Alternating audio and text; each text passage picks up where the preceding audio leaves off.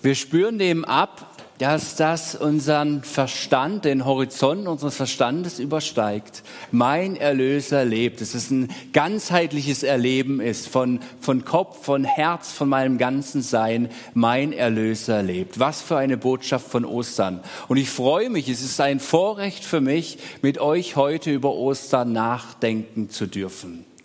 Von Ostern können wir nie wirklich satt werden. Es gibt so viele Aspekte von Ostern zu betrachten, dem, dem nachzusinnen, was hier eigentlich an Ostern passiert ist.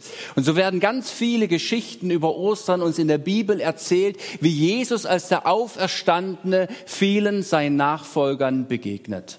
Und ich möchte eine Begegnung herausgreifen. Und ich möchte es festmachen an einem Bibelvers. Ein Bibelvers soll uns begleiten jetzt durch die ganze Predigt. Es ist ein Zugang zu Ostern und für mich verbindet dieser Vers auch die letzten Wochen, die wir hier in der Gemeinde gestaltet haben, wo wir uns in der Predigtthemenreihe mit Mose und dem Volk Israel beschäftigt haben weil schlussendlich läuft das ganze Alte Testament darauf zu, dass alles durch und in Jesus Christus in Erfüllung geht, durch Tod und durch Auferstehung.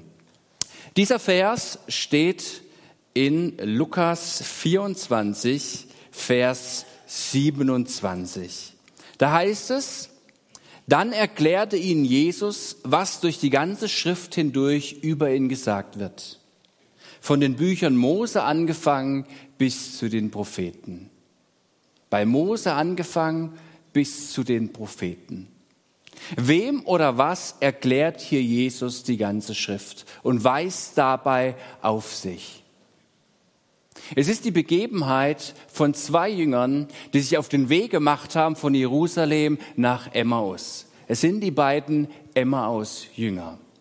Und diese zwei Jünger, sie waren in Jerusalem auch am Ostermorgen und sie haben mitbekommen, wie die Frauen berichtet haben, dass das Grab leer ist. Nicht nur, dass das Grab leer ist, sondern dass da ein Engel ist und zu ihnen gesagt hat, Jesus lebt, er ist auferstanden. Diese beiden Jünger von Emmaus, sie haben das gehört. Aber irgendwie scheint es so, als hätten sie dieser Nachricht nicht wirklich trauen können. Ist es tatsächlich so? Wir haben es doch mit eigenen Augen gesehen an Karfreitag, dass, dass Jesus qualvoll am Kreuz hing, wie sein Leichnam ins Grab gelegt wurde. Jesus ist tot und damit all unsere Hoffnungen, all das, was er uns doch verheißen hat all unsere Hoffnungen nach einem Messias, nach, nach einem König, der alles neu machen wird. Aber jetzt ist doch dieser Jesus tot. Ja, dieser Jesus, so lesen wir in Lukas 24, wie sie darüber berichten. Ja, dieser Jesus, er war wirklich ein Prophet. Er war unser Meister, er war, er war unser Rabbi. Aber jetzt, jetzt lässt er uns im Stich. Es wird uns in Lukas 24 berichtet, wie die beiden Jünger miteinander im Gespräch sind, wie sie, wie sie miteinander diskutieren. Und es wird uns berichtet, dass sie traurig waren, dass sie, dass sie betrübt waren, dass sie, dass sie verzweifelt waren.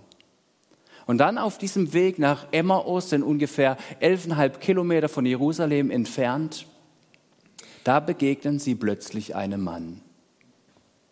Und dieser Mann stellt sich später heraus als Jesus. Also es wird uns berichtet, dass sie ihn zuerst nicht erkennen. Vielleicht waren sie so gefangen in ihren Sorgen, in ihrer Traurigkeit, in dem einsortieren müssen. Und da war mehr Zweifel als Glaube und, und, und sie wussten nicht, ja, wie passt das eigentlich alles zusammen? Und dann kommt ein Mann, ich sag's mal salopp, blöd von der Seite daher und fragt auch noch, was ist denn passiert? Warum seid ihr so traurig?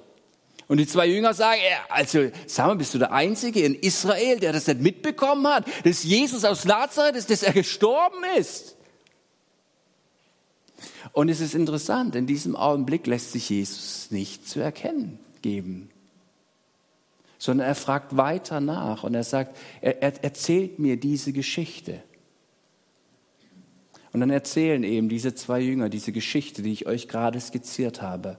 Jesus gestorben, Das Grab leer, aber wir wissen das nicht. Wie, soll das, wie sollen wir das einsortieren? Wir haben unseren Freund verloren. Und irgendwie habe ich das Gefühl, dass sie erstmal ihre Sorgen abladen müssen. Ihre Trauer muss irgendwie in Worte gepackt werden. Sie müssen es aussprechen dürfen. Sie müssen es ausschreien dürfen. Sie müssen darüber reden. Und erst nach diesem Reden eröffnet sich plötzlich ein Raum, in dem sie wieder empfänglich werden. In dem sie empfänglich werden für etwas, was ihnen neu zugesprochen werden darf. Jesus hört ihnen also erstmal zu. Ich habe mich gefragt, was machst du hier, Jesus? Es wäre doch viel einfacher zu sagen, hey, hier bin ich wieder, ich bin von den Toten auferweckt worden vom himmlischen Vater und jetzt lass uns mal herzen und ich lebe und jetzt, jetzt posaunt es mal heraus, auf geht's.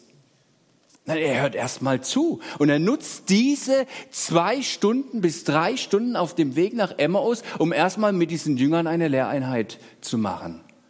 Ja, Jesus der Rabbi, Jesus der Lehrer, ja super. Das geht ja voll zu Herzen, oder? Jesus nutzt